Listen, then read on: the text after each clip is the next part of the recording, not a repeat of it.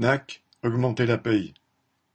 Samedi 26 mars à 16h, à l'appel de la CFDT, 25 travailleurs de la Fnac, soit plus de la moitié de l'effectif du magasin de Strasbourg, se sont rassemblés devant la Maison Rouge, place Kléber, pour dénoncer les mauvaises conditions de travail et les bas salaires.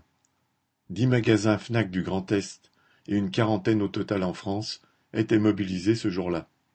Alors que les prix montent et amputent les salaires, la Fnac ne propose aux salariés qu'une augmentation de 10,51 euros net par mois, alors que le groupe Fnac Darty a franchi en 2021 la barre des 8 milliards d'euros de chiffre d'affaires, en hausse de 7,4%, et a réalisé un bénéfice net en très forte progression à 160 millions d'euros.